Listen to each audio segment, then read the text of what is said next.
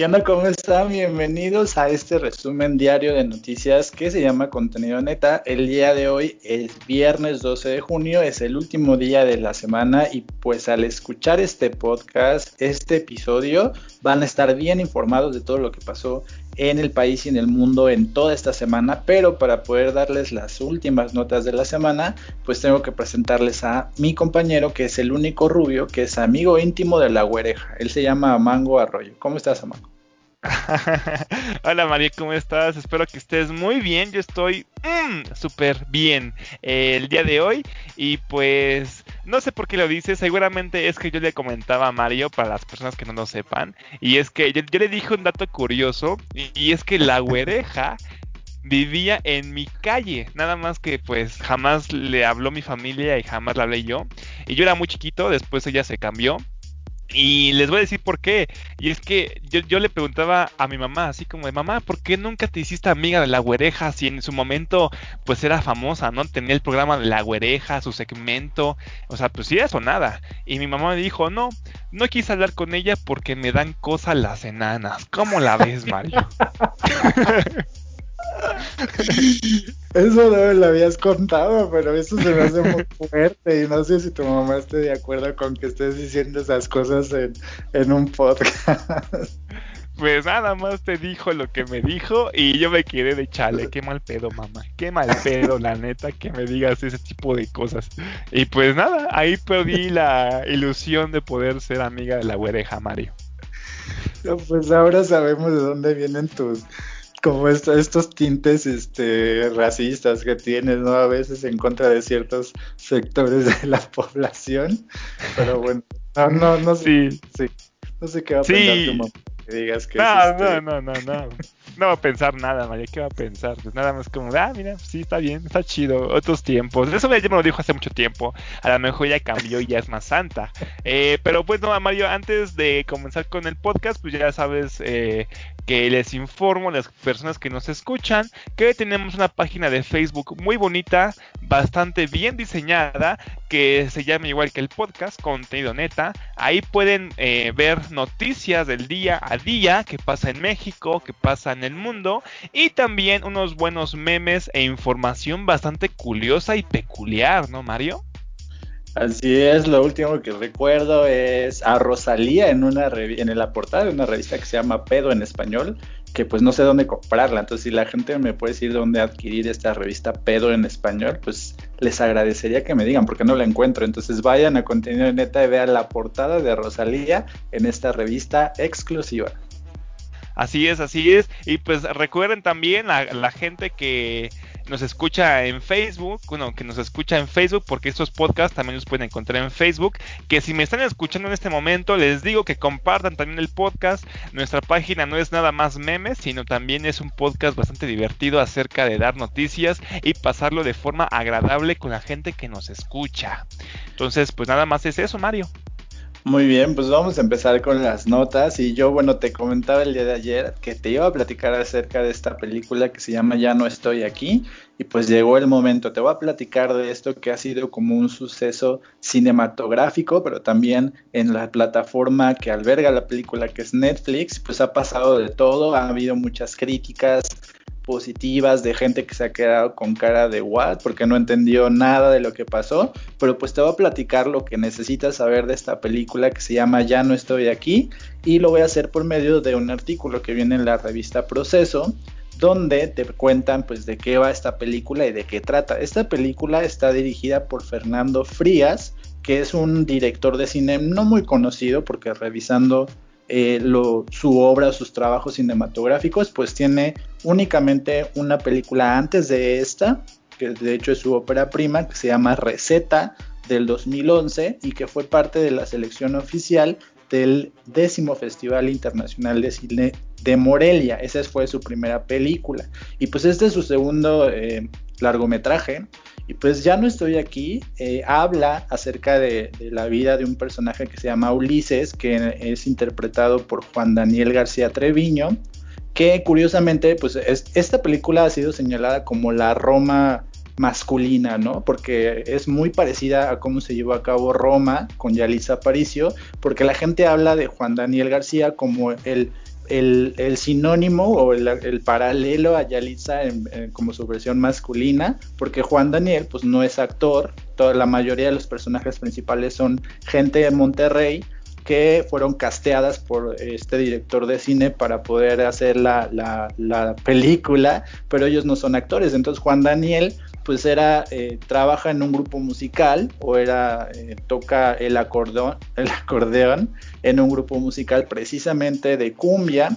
Y pues esta película habla de, la vida de ese personaje que es Ulises, que es eh, un de, esta tribu urbana que se conoce como Colombia con K, porque en Monterrey pues hay todo un movimiento musical y también cultural que va de la par con la música de cumbia, pero que, está, que fue adaptada en los años 60, 70 por eh, la música local o la música eh, región montana y a la que pertenecen, por ejemplo, figuras como Celso Piña, que de hecho es un representante de este tipo de, música o de este tipo de ritmo, que en, el, en la película se llama la, la cumbia rebajada y pues en la película se puede ver la historia de Ulises, que pues gusta como de, este tipo de, música, es bailarín de, la, de la cumbia rebajada y tiene ahí como un grupo de, amigos que, se visten como cholos porque su vestimenta es como muy parecida a los cholos del centro del país, como tumbados y así,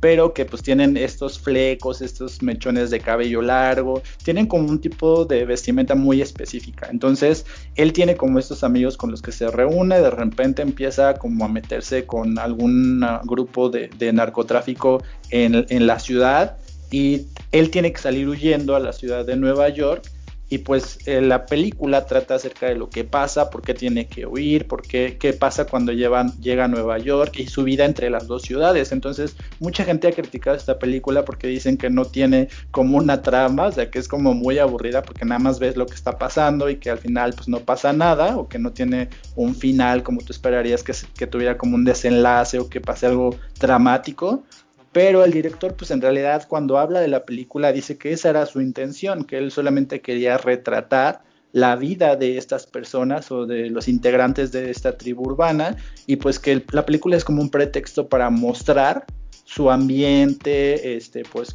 cuáles son sus costumbres, su modo de vestir y toda la dinámica que hay entre ellos. Entonces hay muchas críticas acerca de esta película de si es buena, es aburrida o qué es lo que está pasando, pero mientras tanto la película pues ya ganó eh, la edición número 41 del Festival de Cine del Cairo. La película ganó como la mejor película y el actor, o bueno, el, nuevo actor, eh, Daniel García, obtuvo el premio al mejor actor en, este misma, en esta misma competencia. Entonces es una película que pues está como arrasando en algunos, en algunos ah, entornos y pues Netflix la tiene como dentro de sus películas eh, más vistas, al menos en esta época. Y pues no sé si tú has escuchado algo de esta película o sabes algo como de, de, lo que has escuchado, de qué pasa con esta película. Sí, de hecho yo la hace una semana, creo que el fin de semana pasado, vi un tráiler. Ya ves que Netflix como que se, pues se va reproduciendo un tráiler para que te incite a ver la película. Y dije, ah, pues mira, una, película de un cholo. Yo pensé que eran cholos, así como tal, los capitalinos. Y dije, ah, pues a lo mejor algún día la voy a ver.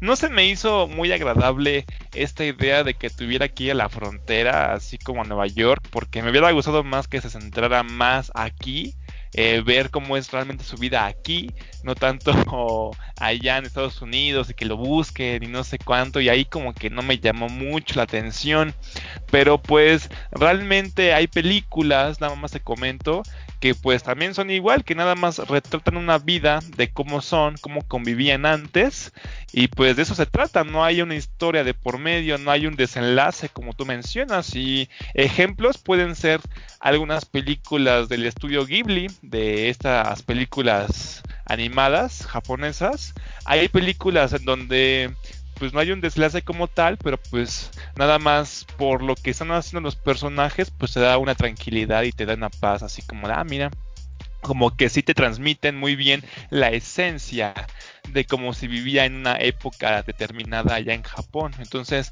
si logra bien este cometido también esta película, pues no, yo no siento que tenga algo de malo esto.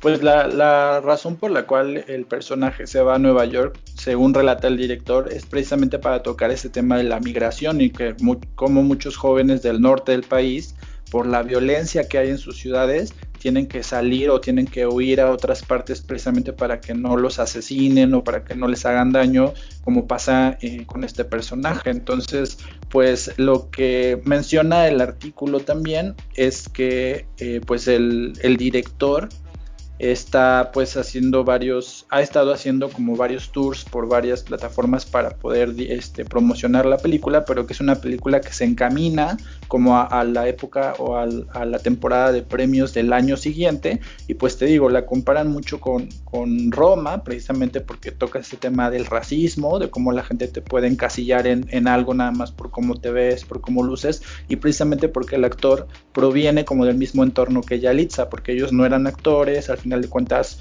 los están premiando por su trabajo, pero son personas que pues, fueron elegidas al azar, realmente no tenían una formación actoral. Sí, así es, y pues nada más, pues no tiene nada que ver, no, nada que ver con lo que me estás mencionando, pero pues nada más ahorita que mencionas a Roma, pues Mario y yo no mencionamos eh, el 10 de junio, no, no, hicimos la mención, pero pues hay que recordar que ya se cumplió, este, no sé cuántos años, se cumplió del 10 de junio de esta matanza del jueves de Corpus, entonces pues ya este, las mencionamos para que no me sienta tan mal, Mario. Ok, pues no sé si tú quieres este, pues continuar con tu nota que tiene que ver con Miguel Bosé y, su enojo por alguna razón. No sé qué tienes que decir. No, pues no quiero, la neta, pero bueno, lo voy a hacer. pero lo voy a hacer. Pues no es porque tú me lo pidas. Este, pues sí, Mario, yo te traigo una nota bastante curiosa y tiene que ver con este cantante llamado Miguel Bosé. ¿A ti te gusta? ¿Te gustan sus canciones? Eh, algunas, la verdad es que me empezó a gustar su música a partir de que hizo los duetos con artistas mexicanos, porque antes de eso no entendía mucho sus canciones.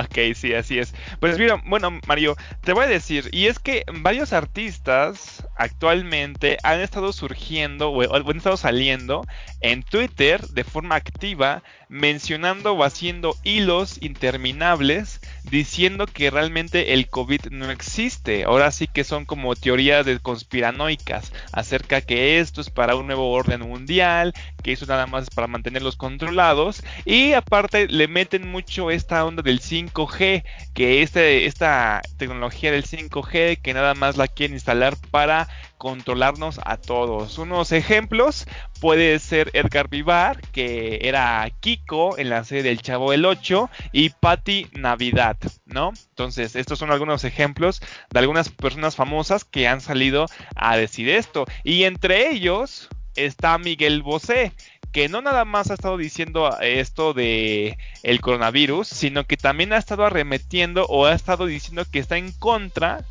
de la creación de una vacuna contra el COVID, porque él asegura que eso no existe.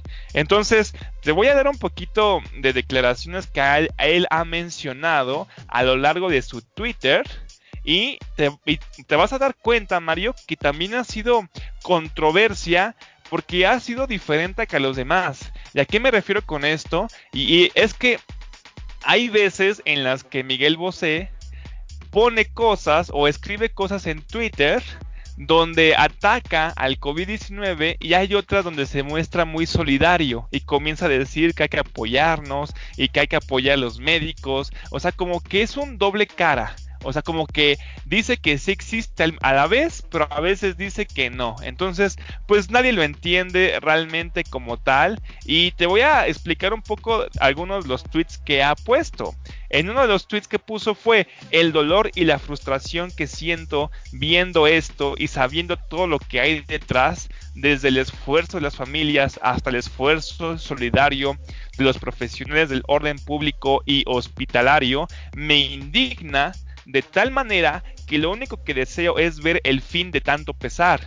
El gobierno del país no da la talla, pero eso ya lo sabíamos. Aquí en México, porque actualmente se encuentra residiendo aquí en México, en la Ciudad de México, el ataque apenas está empezando. Lo peor está aún por llegar. Estoy con todos y cada uno de vosotros fuerza y aguante, os quiero. Esto porque lo menciona, esto es un tweet que había puesto este, algunos días atrás, unas semanas atrás, mencionando o atacando un poco el gobierno de España. Él fue muy crítico y diciendo que el presidente de España, este Pedro, no me acuerdo cómo se llama su apellido, estaba en complot o estaba a favor de todo lo que estaban haciendo en el COVID-19.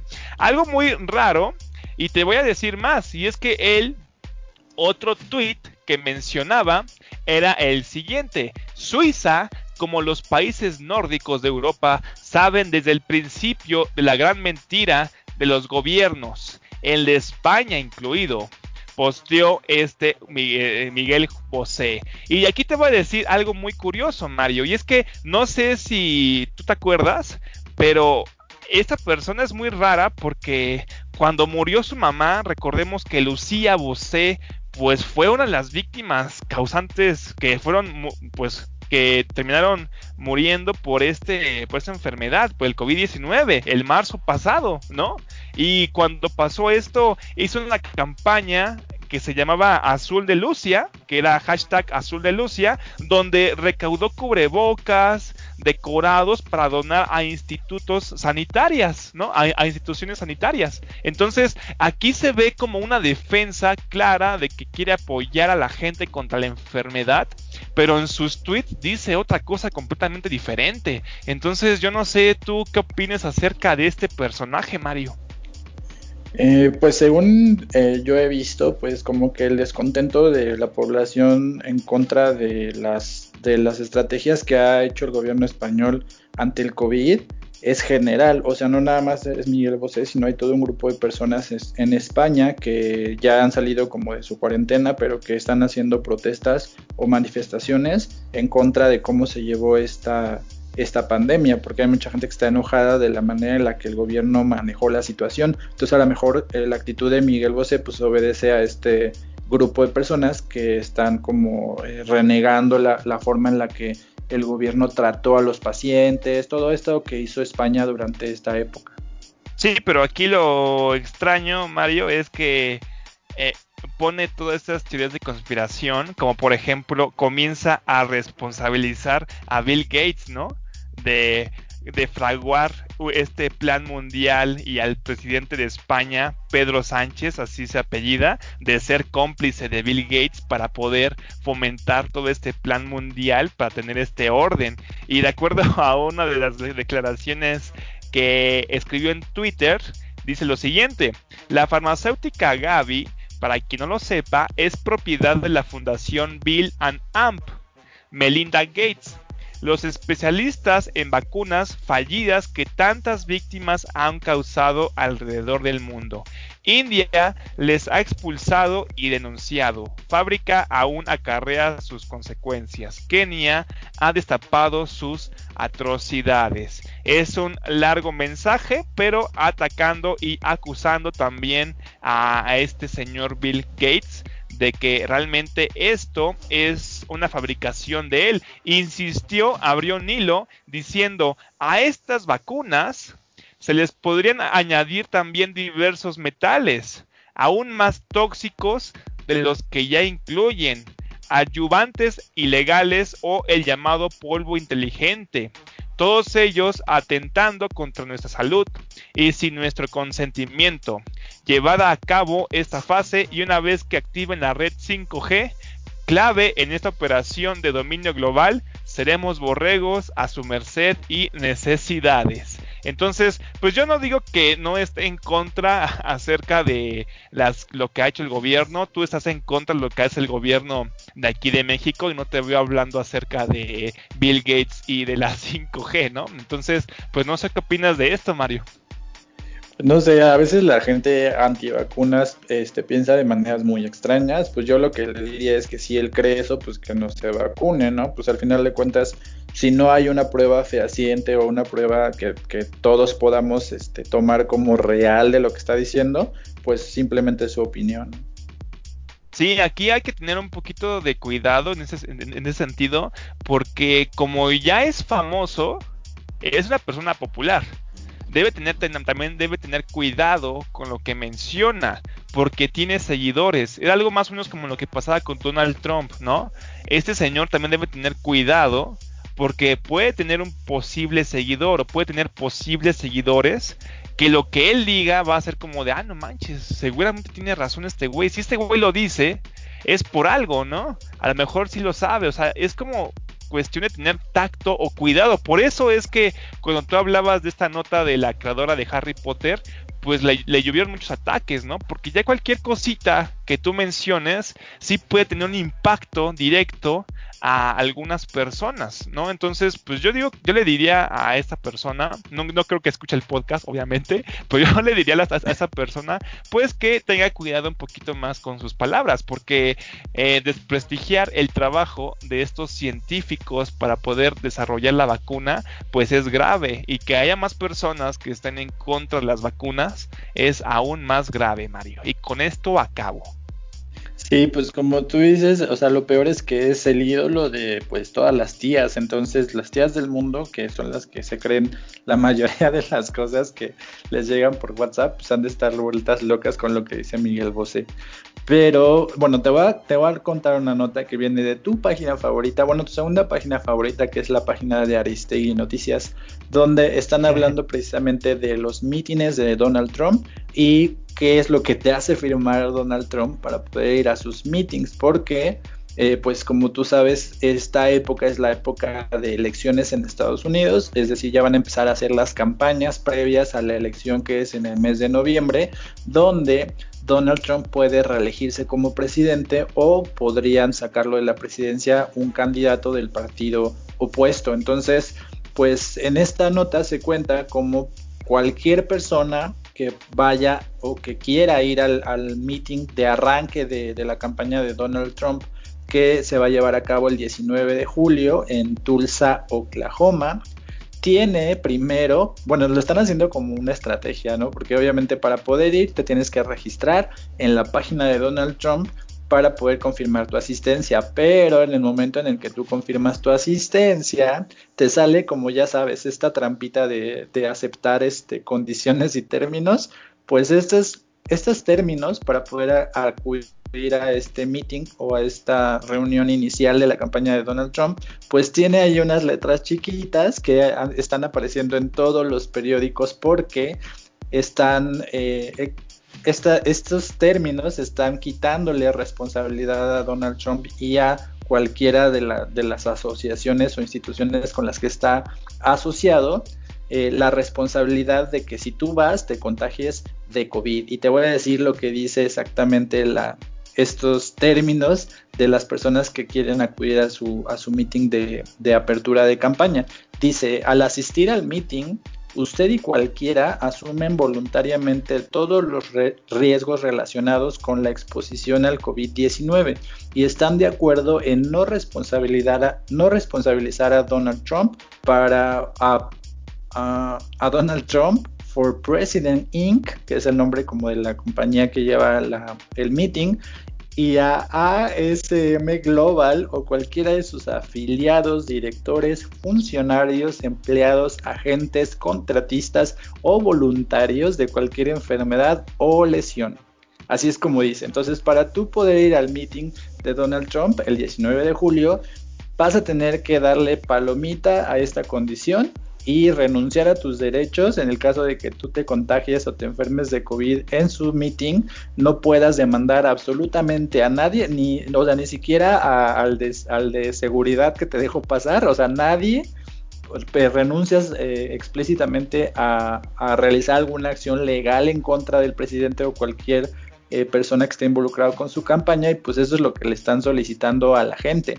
Eh, contrario a esto, a esto que está haciendo el presidente, pues hay varias asociaciones de salud y hay instituciones inclusive gubernamentales que están diciendo que es muy arriesgado en este momento permitir aglomeraciones de gente o reuniones muy grandes porque en Estados Unidos están temiendo una segunda ola de contagios.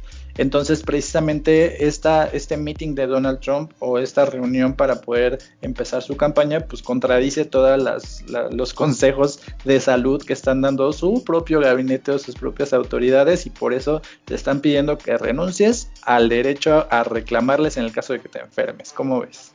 Bueno, que realmente con todas estas marchas que han habido y estas protestas que han habido de acerca del afroamericano que eh, pues perdió la vida a manos de un policía, pues se han juntado muchas personas o ha habido muchas aglomeraciones, ¿no? Realmente eh, en ese sentido, pero pues aquí realmente como ya es gobierno, ¿no? es gobierno, no puede Donald Trump comparar estos dos movimientos, porque uno es la gente y otro es el gobierno que debe dar el ejemplo o debe verla la cara. Tú mismo me lo has dicho muchas veces aquí criticando a este gobierno, diciendo que pues tenemos que seguir siempre lo que menciona aquí, ¿no? Entonces, si Donald Trump hace un meeting donde hay gente y no va a tomar ninguna medida, o sea que sí, sí van a haber gente muy junta, ¿no? Pues ahí sí va a haber un problema y que nada más te hagan firmar para que no sea responsable él de que te enfermes, pues ahí se va a haber un problema, porque yo hablaba al día de ayer acerca de este concierto de Rumania, ¿no? Pues la gente estaba muy separada, súper separada, en serio, eran sillas y no podían entrar tantas personas tampoco, ¿no? Tal vez si fuera algo así, pues igual y sí, pero aún así ese concierto, imagínate, no lo aprobó la OMS y aún así se realizó con tal, con todo y todo, ¿no? Entonces, imagínate un, concierto, un meeting, pues yo creo que pues sí hay mucha mucha diferencia, ¿no? Entonces, pues yo creo que siempre hay formas de llegar esta información a otros lados. Lo entendería un poquito mejor si fuera el caso de México, donde no hay, hay estados donde no tienen internet o no llega la señal y que pues sí tienen que estar yendo a, a comunicar lo que está pasando, como son los estados del sur, pero pues Estados Unidos realmente no tienen estos problemas. ¿no? No hay comunidades que estén aisladas. Entonces no entiendo para qué hacer meetings si allá realmente hay un porcentaje muy alto de gente que tiene internet. Pues precisamente yo sigo pensando que Donald Trump y López Obrador son la misma persona, porque pues no, o sea, las similitudes son demasiadas, o sea, el, el, o sea, por un lado el presidente quiere hacer su meeting para poder arrancar su campaña. Por otro lado, su misma Secretaría de Salud o las personas que se encargan de la salud en Estados Unidos le dicen no se pueden hacer este, aglomeraciones de personas o reuniones. Lo mismo que pasa en México cuando el subsecretario dice tienen que estar tapaboca y el presidente no lo usa. Pero pues aquí como, como tú lo estás diciendo, pues no, sé, a mí yo, yo, me pongo a pensar y pues si todo, al final de cuentas Donald Trump dijo que bebiendo cloro o echándote Lysol se te quitaba, pues yo digo, ¿por qué no cuando entran los participantes a su meeting, pues les ofrecen una botellita de cloro y pues a lo mejor, pues toda la gente que lo sigue piensa igual que él, ¿no? Entonces a lo mejor eh, pues con eso ya podrían pasar y no correr ningún riesgo. Sí, ahora sí que es como si fuera un shot, ¿no? Cloro, ¿no? Nada más para estar seguros, ¿no? Acerca de esto. Tienes que hacer la prueba del, olor, ¿no? Me tienes que soplar para ver si sí hueles efectivamente a clorito.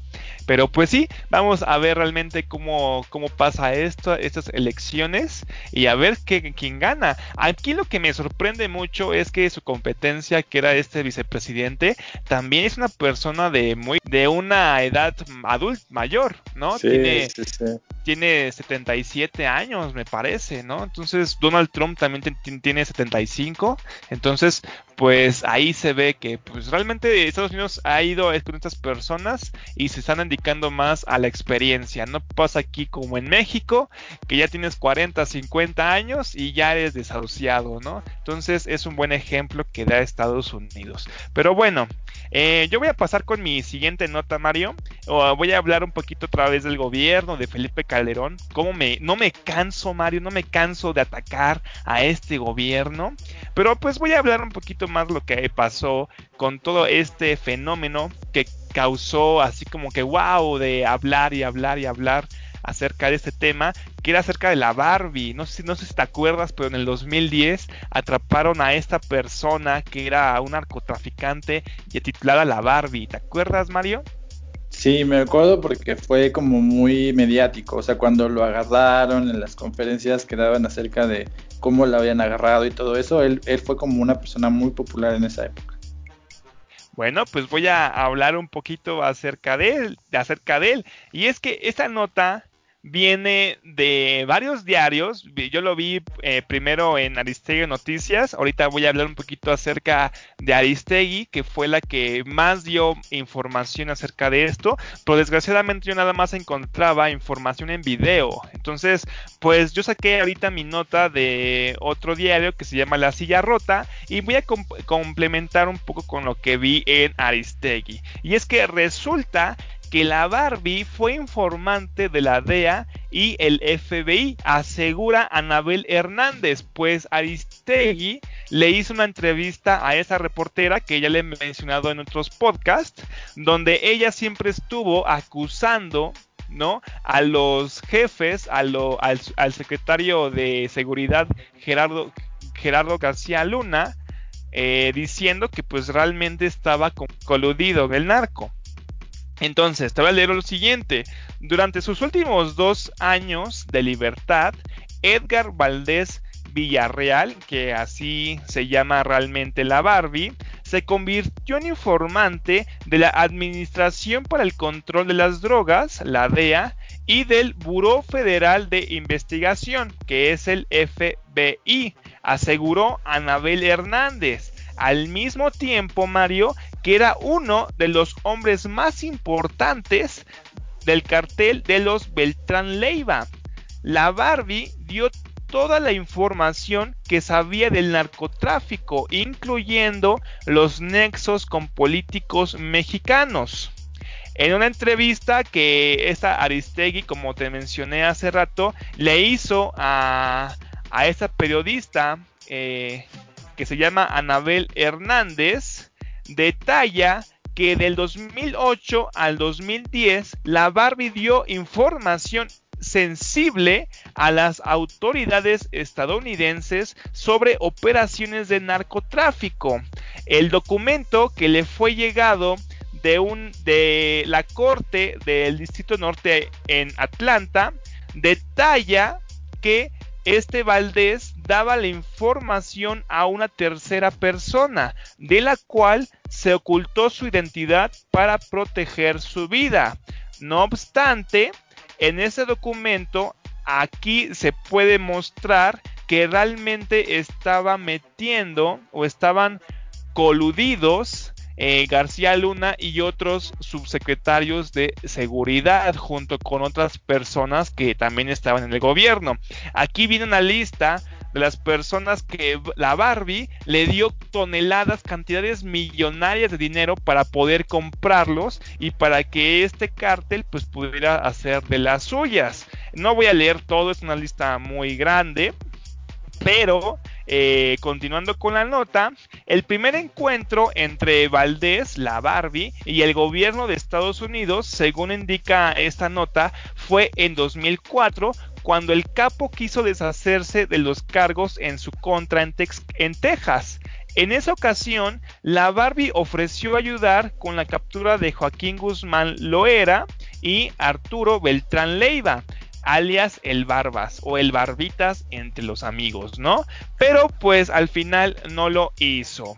Entonces, pues de acuerdo con Anabel Hernández, Mario, la información que la Barbie dio a Estados Unidos podría derivar en la captura de diversos narcotraficantes, pero no sucedía porque la compartían con oficiales corruptos mexicanos quienes a su vez la daban a los cárteles. Entonces, pues mencionando esto, al final lo, como menciona aquí esta Anabel Hernández, pues estos oficiales mexicanos les llegaba esta información e iban inmediatamente a avisar a los cárteles lo que estaba pasando. ¿Cómo ves todo esto?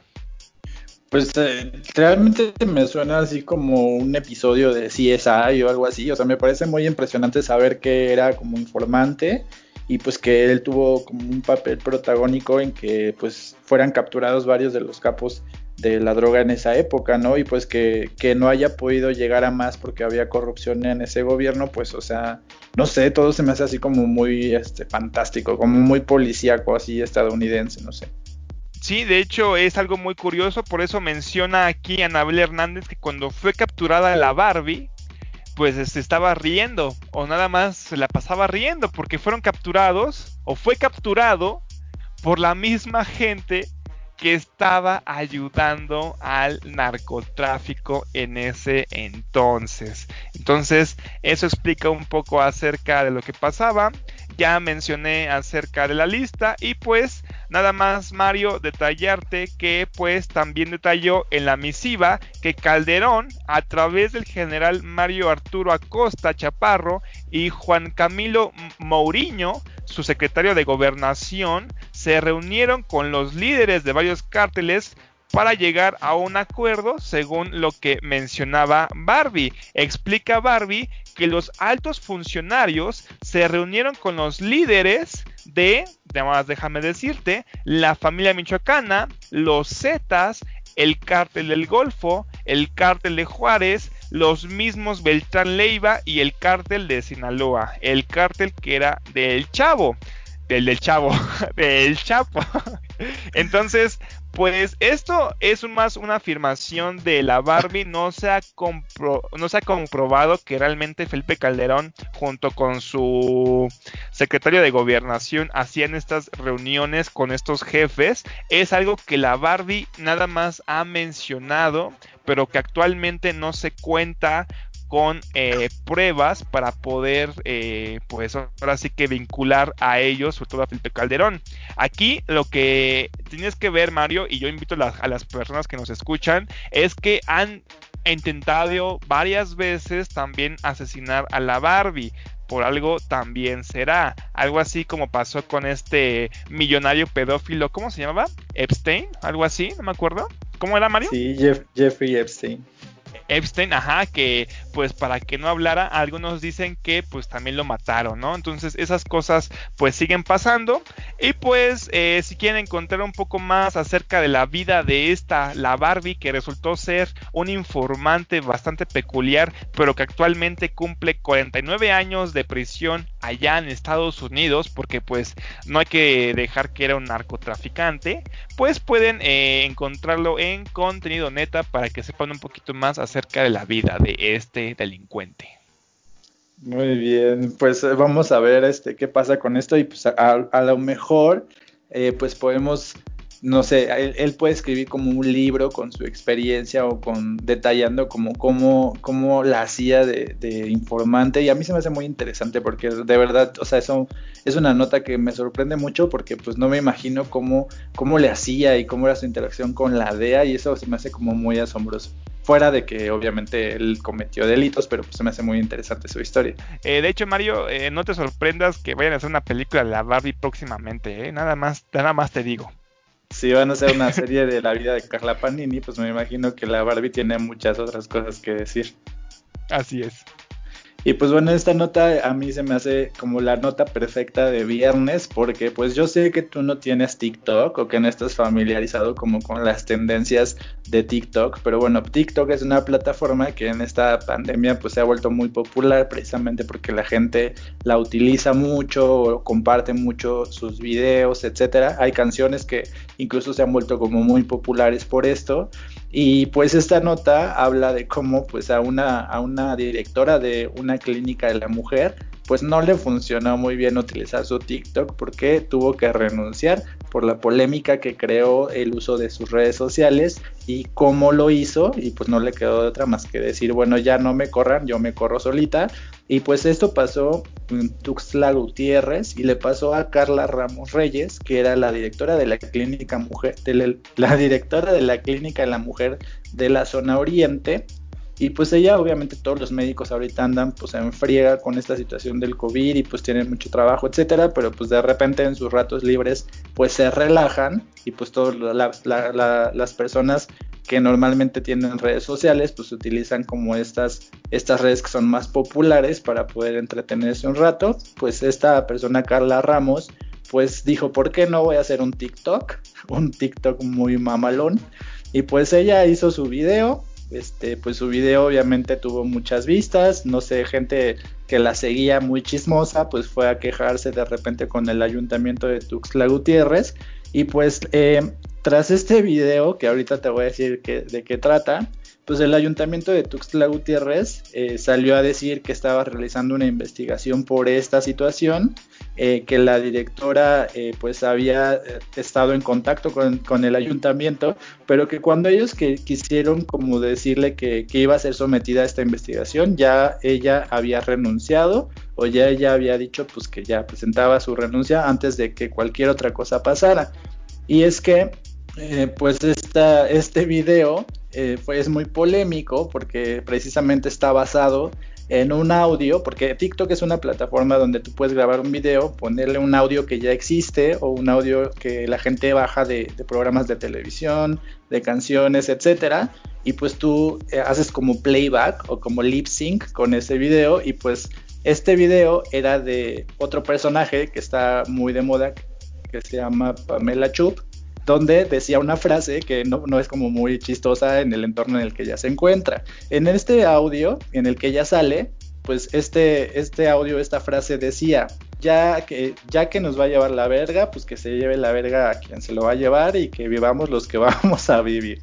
Una cosa así, estoy parafraseando, ¿no? Pero estaba, utiliza estas palabras pues que no son muy, muy profesionales y pues está, está hablando como de que se muera quien se muera y que vivamos los demás. Pero eh, cuando ella estaba haciendo como este video, pues se ve como ella se está quitando su este, cubrebocas, su careta, las cosas que traía como de protección para el COVID y pues obviamente a, muy pocas personas esto se les hizo gracioso, tratándose de una directora de una clínica, pues que se está quitando los, los, eh, aditamentos de protección y pues prácticamente pues la gente que, vio este video pues acudió al ayuntamiento para que la pudieran eh, sancionar o para que la pudieran castigar de alguna manera, pero pues ella renunció. En el comunicado del Ayuntamiento de Tuxtla Gutiérrez dice, eh, sin embargo, la funcionaria pública en referencia decidió presentar su renuncia para contribuir a las investigaciones, toda vez que pese a usar sus redes sociales personales,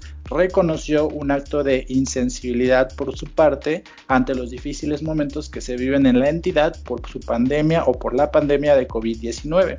Entonces aquí, pues yo tengo un, un debate o yo tengo una duda personal, porque a mí me parece que si se trata de sus redes sociales, pues prácticamente, o sea, el ayuntamiento no tendría por qué tener injerencia dentro de sus redes sociales. Sí me parece muy insensible lo que hizo, pero me parece que si era su, su rato libre, su rato de descanso, y si era su red social personal, pues al final de cuentas no entiendo muy bien cuál es este, esta sanción o en qué perjudica al ayuntamiento si era su red social personal, pero me gustaría saber qué es lo que piensas tú.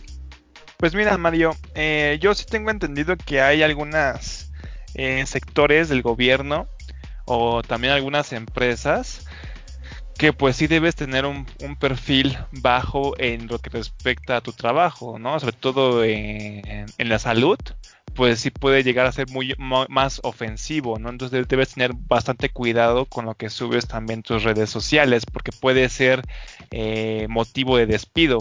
Pero aquí yo también, Mario, entraría en este debate. ¿Por qué? porque pues son médicos al fin y al cabo y actualmente ahorita eh, están bajo mucha estrés, bajo mucha presión y pues bien que mal esta persona pues se dedica a esto o, o, está trabajando o trabaja y la verdad les voy a decir que un trabajo de médico no es fácil, sí está pesado, sí es duro.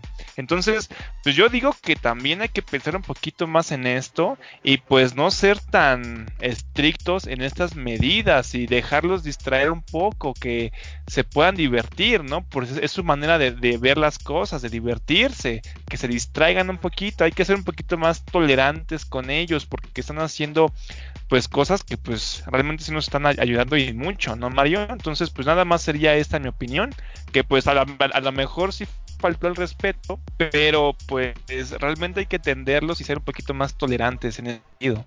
Pues yo no tengo, yo no sé qué pensar, porque la verdad es que mi opinión se, o sea, se, se debate entre, pues, que es, son sus redes sociales personales, o sea, no, no es como que sea su, no un video que publicó en la página del ayuntamiento, en la página del Instituto del Seguro Social, o sea, es, su red social personal, pero también está este lado como de que se está burlando de las muertes o de, o de que pues a todos nos está llevando la verga, como dice en el audio. Pero pues final de cuentas, si, si su sentido del humor es así, pues no puedes este, pues, responsabilizar a alguien por tener un sentido del humor negro, ¿no? O sea, al final de cuentas es, es, su vida, o sea, eso no tiene que ver con su trabajo, ¿me entiendes? Pero pues no, en realidad esta situación en específico no sé qué pensar, pero pues la, la directora de esta clínica pues ya fue este, renunciada de su puesto y pues esto nos deja una moraleja de checa muy bien lo que haces en TikTok o no te dejes llevar por los audios de TikTok porque pueden ser traicioneros y más, de, más allá de dejarte en ridículo te pueden hacer perder tu trabajo. Sí, y aparte recordemos Mario que en otros podcasts yo he mencionado este humor que tienen los médicos porque mi tía era médica general y pues te conté en, una canción un chiste que se hicieron acerca de un dedo cortado, ¿no? Imagínate, son, ya tienen un humor bastante pesado por todo lo que viven a diario, ¿no? Entonces, pues también hay que darle un poquito de chance a estas personas, pues obviamente viven cosas o ven cosas que nosotros no estamos acostumbrados a ver, entonces pues también su humor va cambiando con el paso del tiempo, ¿no? Entonces, pues hay que ver todo esto, Mario, pero pues bueno, este, pues no sé, yo voy a pasar ya a mi, a mi última nota, Mario.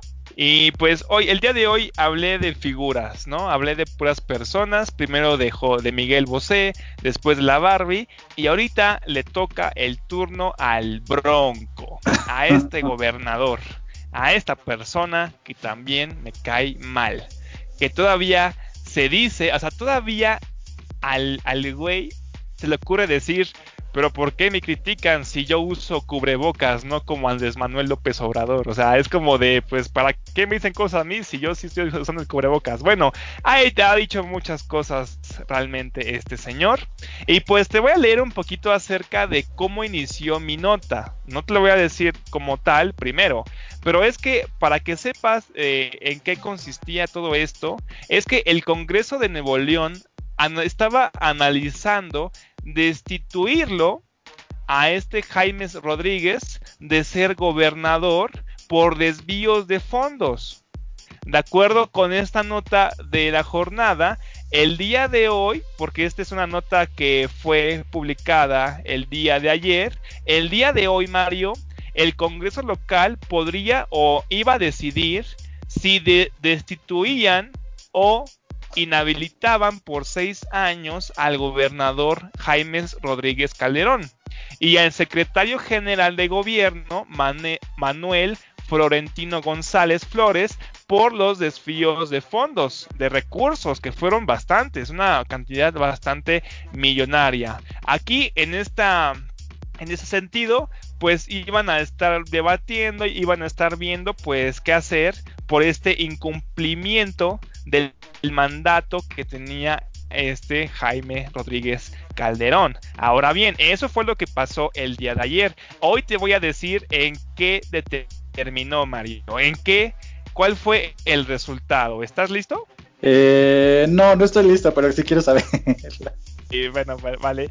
Pues resulta, Mario, de acuerdo con esta nota que viene de la silla rota, que resultó que le dieron una sanción light al Bronco por fraude con firmas. De acuerdo a, este, a esta nota, Nueva Alianza, el PAN y el, el partido PT, integrantes de la Comisión Anticorrupción, aprobaron que el gobernador de Nuevo León, Jaime Rodríguez, y el secretario general, Manuel González, solo tengan una sanción mínima y un apercibimiento público. Movimiento Ciudadano estuvo en contra e iba por la destitución mientras que el PRI se abstuvo en la sesión de la comisión. Ahí te va. Los diputados integrantes de la Comisión Anticorrupción del Congreso de Nuevo León aprobaron una sanción de 317 mil pesos y una amonestación pública por las broncofirmas. Estas, recordemos estas broncofirmas que pues él estuvo repartiendo, fue bastante sonado. Ahí voy a hablar un poquito más acerca de esto. De esta forma, dejaron de lado la intención que por meses afirmaban destituir al gobernador y a su funcionario, además de inhabilitarlos para ejercer un cargo público por los próximos seis años. Así concluye Mario una larga jornada de acusaciones que llegaron a los tribunales para sancionar al Bronco por la recolección de firmas para su campaña presidencial de la elección pasada. Pues ahí fue como pura de gastadera de dinero. Los diputados de la Comisión Anticorrupción sesionaron por casi cuatro horas con varias interrupciones, pues no se pusieron de acuerdo, ya que a la propuesta de destitución hecha por Movimiento Ciudadano sugirió otra del diputado del Partido del Trabajo para solamente la sanción mínima. Esta, esta propuesta fue respaldada por el PAN y por el Partido de Trabajo. Aquí lo más curioso, y no sé, te lo pregunto a ti Mario, y es que no creo que le convenga mucho al PAN estar defendiendo esta propuesta, o no sé tú cómo lo veas, Mario. Ay, bueno, no sé, o sea, para mí el PAN, el PRI y el PRD ya están muertos, pero eh, aquí lo que es curioso es precisamente algo que, que, tú decías del INE y que pues ahorita yo creo que tú le estás dando la razón, porque precisamente cuando el Bronco presentó sus firmas para poder ser candidato a la, a la República, a la presidencia de la República, el INE invalidó la cantidad de firmas que había presentado porque decía que había varios casos en los que su firma o las firmas que recolectó no procedían o no cumplían con las características necesarias. Y te acuerdas que hubo una impugnación, el Tribunal Electoral falló a favor del Bronco y entonces le permitieron que apareciera en la boleta. Pero ya desde ese entonces el INE había mostrado que había incongruencias en la recolección de las firmas que él tenía como candidato y ahora resulta que utilizó a empleados del gobierno estatal para recolectar esas firmas. Entonces aquí pues tú puedes ver cómo en realidad el INE les advirtió y les dijo que aquí había cosas raras en las firmas y pues ahora está pasando a un nivel local y pues está reafirmando lo que el INE estaba diciendo que estas firmas pues eran fraudulentas. Recordemos que Mario estuvo trabajando en el INE por mucho tiempo. Ah, no es cierto. pues sí, efectivamente, Mario. Efectivamente, Mario. Pues sí. Aquí, como tú me mencionas, pues aquí el INE estuvo insistiendo en que pasaba algo aquí. Nadie les hizo caso, nadie les peló hasta este momento. Y pues aún así no es como que vaya a tener un castigo bastante fuerte. De hecho, la sanción hasta ellos mismos los que hicieron esta convención, este, esta sesión de anticorrupción, fíjate Mario, hasta ellos mismos saben, saben que esa sanción es tan, tan ligera, tan poco, así que no es nada para él, que le llamaron la sanción light. Imagínate, Mario, le, dieron le dijeron que era una sanción light al Bronco y al secretario general de Gobernación. Como yo mencioné eh, acerca de esto, pues la sanción consiste en una amonestación pública y una multa equivalente a 90 días de salario, lo que representa 317 mil pesos. Ay, 90 días de salario y 317 mil pesos. Ay, no manches, pues sí ganaba bien el Bronco, ¿eh? Nada más ahí comentar, ¿eh? Porque no manches, yo eso no manches, yo eso yo lo gano como en 10 años. Sí. Pues lo, sigue ganando porque sigue siendo gobernador del estado, ¿no? Sí, sigue siendo gobernador del estado, pero no manches, ¿no? Está, está pesado. No, pues ya me espantó, Mario. Pues aquí acaba mi nota, no sé cómo veas tú. Eh, me impresionó mucho, eh, pues que ganen bastante eh, los gobernadores y todos estos sectores públicos. Ay, pues nada más, eh, pues por último, Mario, nada más mencionar que la votación a favor de que se leyera la propuesta de Sepulveda fue avalada por los diputados las bancadas del PAN y Nueva Alianza. Ah, e eh, Independiente Progresista que es un partido local. Aquí pues entonces, la, o sea, para terminar, pues yo diría que el Bronco es la figura máxima de la, de la impunidad en el país, porque pues se, echó al INE, o sea, pasó sobre la ley electoral nacional. eh, hizo fraude al presentar sus firmas para ser candidato, apareció en la boleta y pues ahora también pasó encima del Congreso local, del Tribunal Electoral local y pues es el máximo ganador, ¿no? Es el más tramposo de, de estos tiempos y no tiene castigo al final de cuentas. Así es, así es, Mario. Maldito pues Bueno, con esta nota terminamos entonces los podcasts o los episodios de esta semana, no sin antes mencionarte a ti y a toda la gente mexiquense que si quieren pasar un buen momento o escuchar buena música, pues tienen que ir a, a Apple Music o a Spotify y descargar las canciones de Eduardo Tatum, que es este artista electrónico que nos presta amablemente sus canciones para poder fondear estos episodios de contenido neta y pues le agradecemos que, que, colabore con nosotros con su música y pues los invitamos a que revisen sus redes sociales, le den like a su música o descarguen sus canciones para poder pasarla bien chido liro. Entonces también, ¿qué esperan? Si Eduardo Tatum escucha nuestros podcasts diarios, no se lo pierde por nada.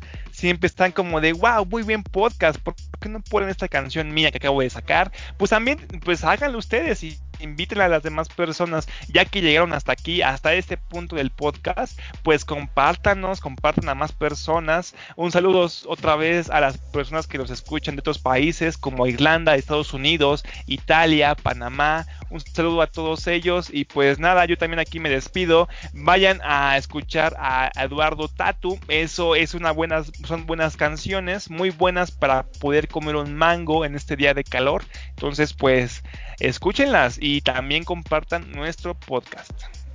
Muy bien, pues vayan a la página de Facebook a escuchar la página de Facebook a escuchar los audios de estos episodios y pues nos vemos hasta el día lunes, Mango.